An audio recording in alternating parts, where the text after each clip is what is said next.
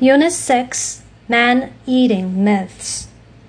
Most people think sharks are dangerous creatures waiting to eat lone swimmers. Actually, 75% of all shark bites do not lead to the victim's death. And only 32 of the 350 recognized shark species have been known to attack humans. Studies conducted worldwide have led to more such discoveries. Scientists at facilities like the Reef Quest Center for Shark Research Canada have destroyed the myth of the killer shark. They found that white sharks, one of the most dangerous species, usually spit out human beings instead of eating them. Some scientists believe this is because they do not like the taste of neoprene, the rubber used in wetsuits worn by most swimmers.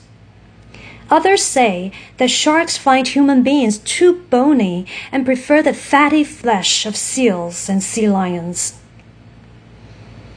Most shark attacks seem to have nothing to do with sharks' taste for human flesh.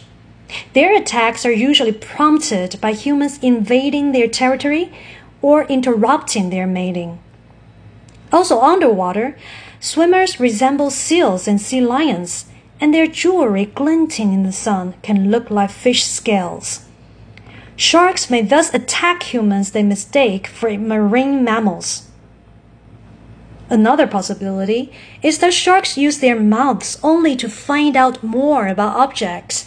They bite out of curiosity rather than a desire to kill. Even if sharks do not attack human beings for food, their attacks are extremely violent. White sharks, for instance, steal up behind swimmers, biting suddenly and forcefully to inflict serious injuries. Thus, it is safest to stay clear of places where such attacks typically take place, such as channels, the mouths of rivers, and the shallow water behind sandbars near the shore.